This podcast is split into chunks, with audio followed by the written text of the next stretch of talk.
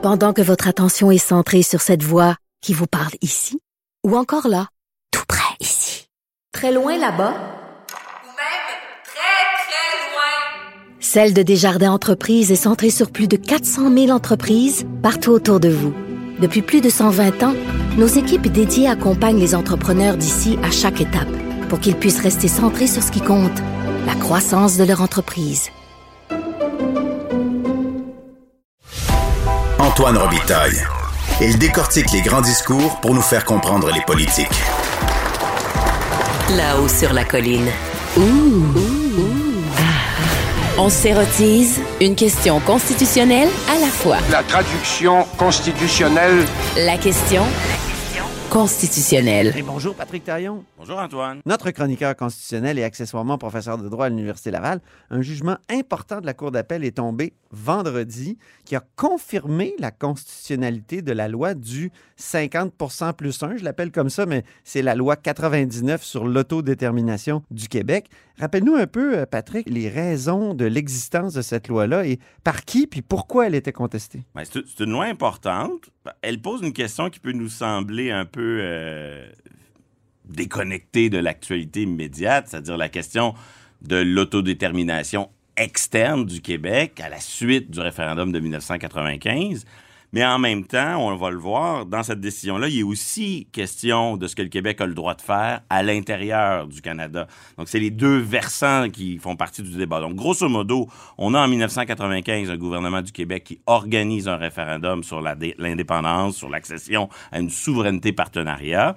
Et avant, peu avant le scrutin, pendant et surtout après, il y a des voix qui vont s'élever et contester euh, juridiquement ce processus d'accession à l'indépendance. Ça va donner en 1998 probablement la décision la plus célèbre de la Cour suprême du Canada, ici et ailleurs, le renvoi sur la sécession du Québec, mais aussi ensuite une réponse politique et législative par Ottawa, on l'appelle la loi sur la clarté ou Ouais. C20 pour reprendre sa numérologie, et la loi 99 qui est un embryon de constitution interne pour le Québec et qui a un titre très très long que le, le juge résume dans sa décision de vendredi comme étant la loi sur les prérogatives du Québec. Et donc, le, Keith Anderson, lié au Parti Égalité, puis ensuite à titre de citoyen individuel, va, va s'impliquer dans le renvoi sur la sécession comme intervenant, mais après va contester la loi 99 et ça va durer plus de 20 ans, cette saga-là. Il essaie de dire, au fond, que cette loi-là, la loi 99, euh, essaie de préparer une déclaration unilatérale d'indépendance du Québec, c'est ça? Oui, il essaie de dire ça- que... c'est de ça qu'il a peur. Là. Il- en anglais, on dit UDI. il essaie de, de- de dire que, la, que cette loi contredit les exigences de la Constitution canadienne telles que résumées dans l'avis de la Cour suprême. Et donc, euh, on a eu une décision de première instance en 1998 OK. euh, par euh, la Cour supérieure du Québec qui a confirmé, qui a rejeté la requête de M. Anderson, puis en plus, qui a pris le temps d'affirmer cette loi est valide.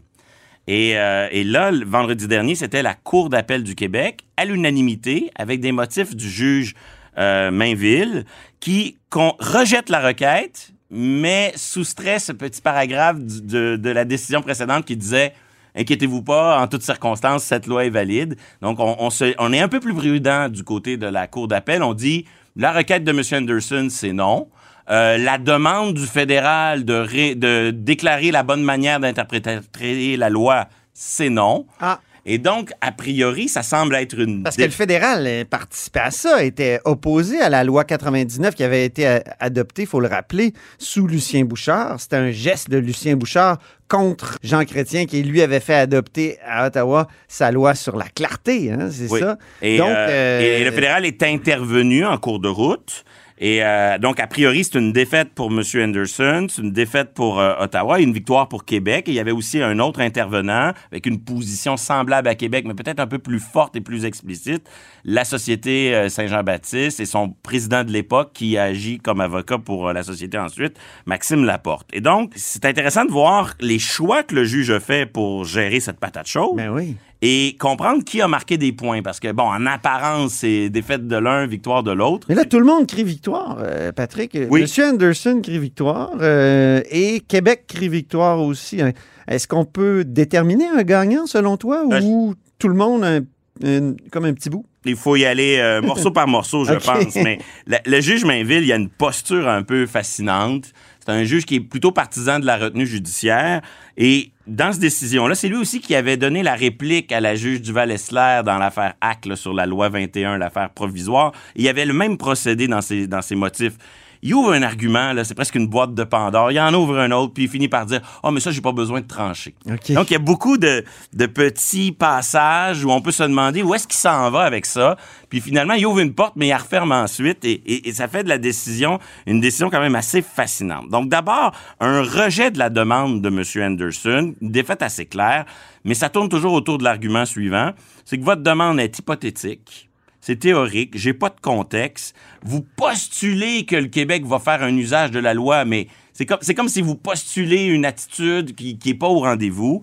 Et donc, je rejette votre demande. Mais il va un peu plus loin. Et ça, je pense, c'est une victoire pour Québec. Il dit, je remarque que vos arguments, vous les avez déjà soumis en Cour suprême.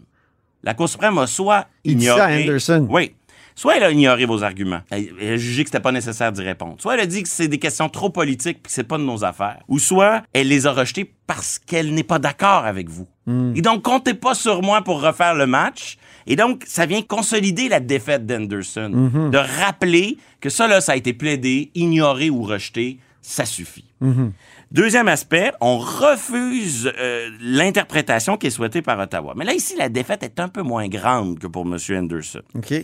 Parce que ce qu'on dit, c'est... Ottawa, il euh, aurait voulu que ça soit déclaré anticonstitutionnel, plusieurs articles, un peu comme Anderson. Non, ils avaient une position très subtile. Ils voulaient que la loi soit valide parce qu'il faut pas oublier là, que si, que la, si la loi 99 est inconstitutionnelle, il y a encore plus de chances que la loi sur la clarté le soit aussi. Ces lois-là, elles Ah. sont des réponses au renvoi sur la Ok. sécession. Et donc, Ottawa veut aussi sauver sa loi. Donc, ce qu'Ottawa lui voulait, c'est que la loi 99 reste en vigueur, reste valide, mais que les tribunaux viennent décréter la bonne manière de l'interpréter. Ah. Faire de l'interprétation atténuée, du reading in, du reading out, donc décréter une réécriture jurisprudentielle de la loi. Et ça, le, le- le juge le refuse, donc défaite pour Ottawa, mais en même temps demi-défaite parce que le juge dit je le ferai pas parce que ce serait inutile de le faire. Comme si, au fond, l'interprétation qu'Ottawa souhaiterait de cette loi, c'est probablement déjà aux yeux de la Cour une interprétation qui semble logique. Donc la défaite est vers à moitié vide ou vers à moitié plein. Ça dépend comment l'on voit ça. On donne raison à Québec, évidemment. Ben, avec un peu moins d'enthousiasme que la juge de première instance, on donne raison parce qu'on dit, d'une certaine manière, euh, dans cette loi-là, il y a rien qui contredit l'avis de la Cour suprême. A- on peut même se demander s'il y a De des choses là-dedans 98, qui changent l'état du droit. On déclare des droits que le Québec a d'une certaine manière toujours possédés. Surtout si on en fait une interprétation qui, selon le juge, serait l'interprétation correcte, qui des fois peut être un peu atténuée par rapport à ce que d'autres euh, pourraient vouloir proposer. Euh, N'empêche que pour Ottawa, il y a une petite victoire parce que ça sacralise encore un peu plus la vie de 98. Ça rappelle qu'il n'y a pas de droit à la sécession unilatérale sans négociation. Mais en même temps, sans négociation, ça veut dire que si les négociations ne marchent pas, Échoue. ouais. on n'en sait toujours pas plus. hein. C'est ça. Et par contre, là où Ottawa a une C'est un peu le plan de Parizeau. C'est-à-dire que après un oui, on négocie un an, puis sinon, on déclare unilatéralement l'indépendance. Oui, et, Ottawa, il gagne un peu parce que le juge est toujours en train de rappeler que si, dans certaines circonstances exceptionnelles, l'usage qu'on ferait de cette loi la rendrait un peu euh, en contradiction avec le reste du droit canadien. Ça peut être une loi fédérale, ça peut être la Constitution elle-même. Il rappelle quand à ce- peut-être qu'à ce moment-là, il faudra déclarer des dispositions inopérantes. Mais il dit, je suis pas rendu là. Ah. La, vic- la victoire, la défaite, les lignes sont très, très Comme provisoire, c'est. Oui. ouais. et à juste titre, pour les, pour les souverainistes, un des plus gros aspects de la victoire pour euh, les indépendantistes au Québec, c'est la manière, le sort réservé à la question du 50% plus 1 Ouais. dans ce jugement. Parce que c'est au cœur, il faut le rappeler aux gens. Là, euh, Québec euh, voulait que ce soit 50% plus 1, alors qu'Ottawa essayait de dire non, non, non, ça prend une majorité qualifiée. Une En fait, euh, Ça, Ottawa- on est au cœur de ton expertise, là, Patrick. Tu as Oui. fait ton doctorat là-dessus, non? Oui, en partie, en partie, oui, euh, en effet. Euh, le Ottawa propose une loi un peu arbitraire où il dit c'est moi je vais me prononcer sur c'est quoi une majorité suffisante après le match, après le scrutin. C'est ça. Et je dirais s'il fallait 1 de plus, 1% de moins. Donc ça c'est l'approche d'Ottawa. L'approche de la Cour suprême, c'est de dire une majorité claire, c'est pas un chiffre. C'est un ensemble, c'est un regard qu'on pose sur l'ensemble du scrutin. Est-ce qu'il y a eu de la fraude? Est-ce qu'il y a eu un scrutin qui avait de l'allure? OK? Et, euh, et Québec, lui, dans sa loi, inscrit 50% plus 1 comme une règle. Quand le juge Mainville parle de ça, il, il élargit un peu le focus. Il veut pas. Il utilise très rarement d'ailleurs le mot majorité. Il parle de l'article numéro machin. Il, il veut pas, il veut pas écrire la phrase qui dit au Canada c'est 50% plus 1. Mais il dit que l'article est valide. Pourquoi il est valide?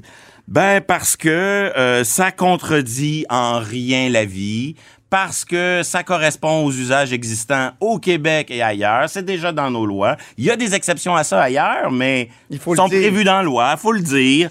Donc pour Comme par 50 exemple euh, les référendums sur les diffusions au Québec. Exactement, c'est une diffusions, exception. c'était une majorité qualifiée et surqualifiée. oui. Par ailleurs, tu as vu beaucoup d'autres choses intéressantes dans ce jugement? Après, il y a toutes sortes de petites citations intéressantes. Oui. D'abord sur la question existentielle, Euh, le démos, hein, c'est qui, c'est qui ça le Québec? Y a-t-il un peuple au Québec? ça faisait partie des préoccupations de M. Anderson. Ben oui, parce que M. Anderson, lui, il, il a peur que si on reconnaît qu'il existe un peuple du Québec, alors il serait titulaire d'un droit à l'autodétermination externe.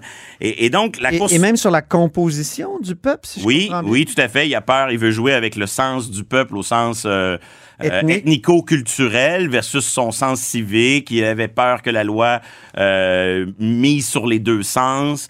Dans le renvoi sur la sécession, la Cour suprême, avec retenue ou lâcheté, peu importe, elle, euh, elle dit j'ai pas besoin de me prononcer sur la question de savoir s'il existe un peuple au Québec pour trancher le litige, donc je garde le silence. Mhm. Cette fois-ci, qu'est-ce que le juge Mainville nous dit? Il dit c'est un faux débat. Et comme la Cour suprême, j'ai pas besoin de me prononcer. Mais c'est plus fort que lui. Ah. Il ouvre des portes.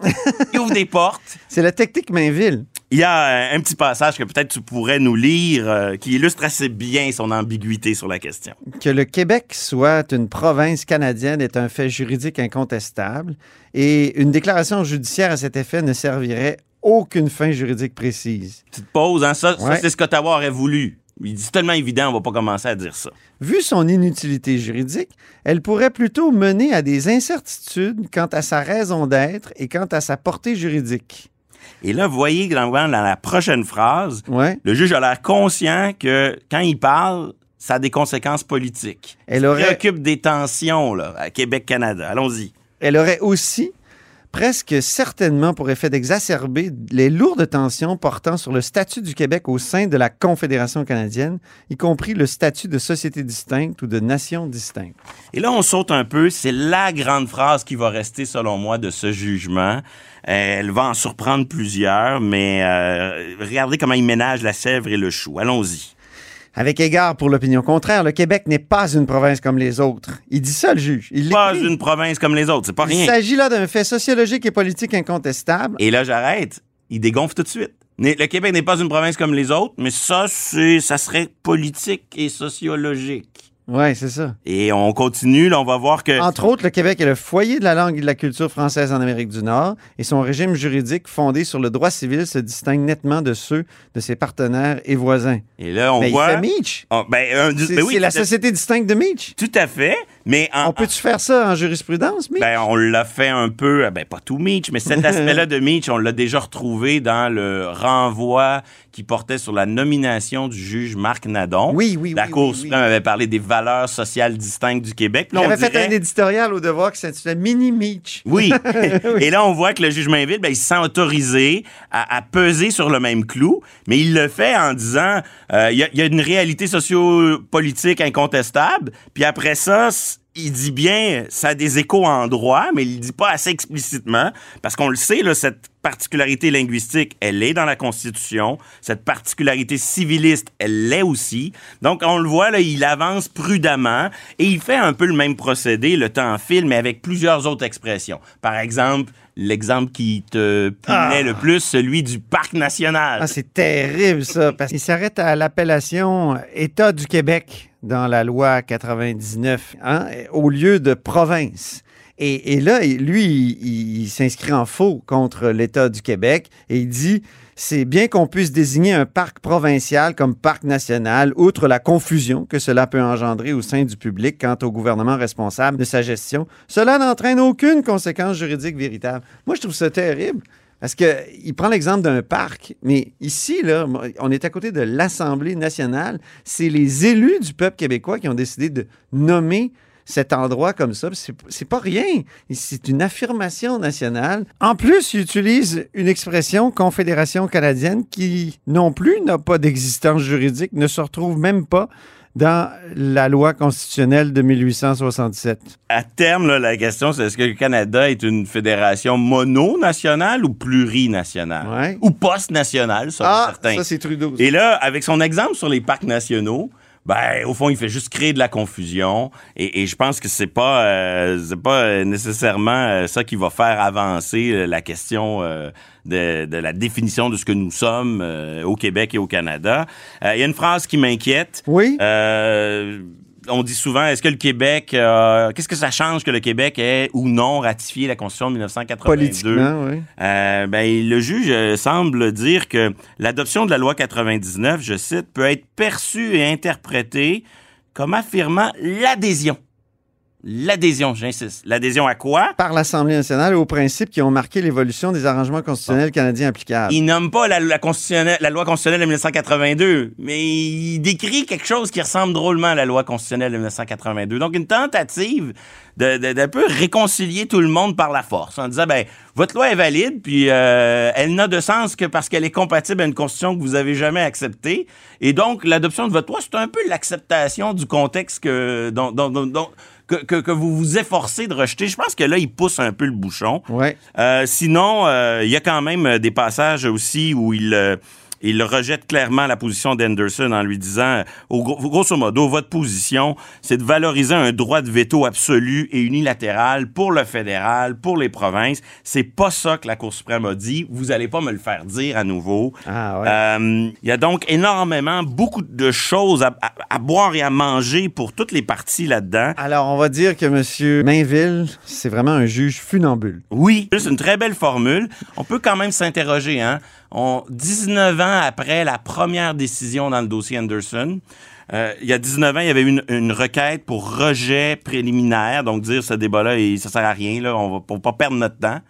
Euh, le juge Michel Côté de la Cour supérieure avait énoncé un certain nombre de motifs pour dire non, la Cour suprême s'est déjà prononcée, il n'y a pas de raison d'en dire plus. Ouais. Finalement, 19 ans plus tard, c'est presque la même chose. C'est juste qu'on nous offre un, un beau 40 pages de lecture avec euh, toutes sortes de choses sur le fait que le Québec n'est pas une province comme les autres, mais que ces parcs nationaux, ça veut pas dire grand-chose. Euh, on, a, on a de quoi s'amuser, mais c'est quand même étonnant de voir euh, la longueur de cette saga quand tout était peut-être au fond dans la décision initiale Ouais. préliminaire en rejet de Michel Côté.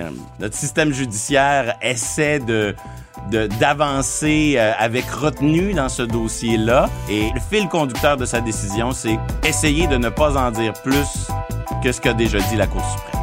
Merci beaucoup, Patrick Taillon, notre chroniqueur constitutionnel, plus que jamais aujourd'hui, et accessoirement professeur de droit à l'Université Laval.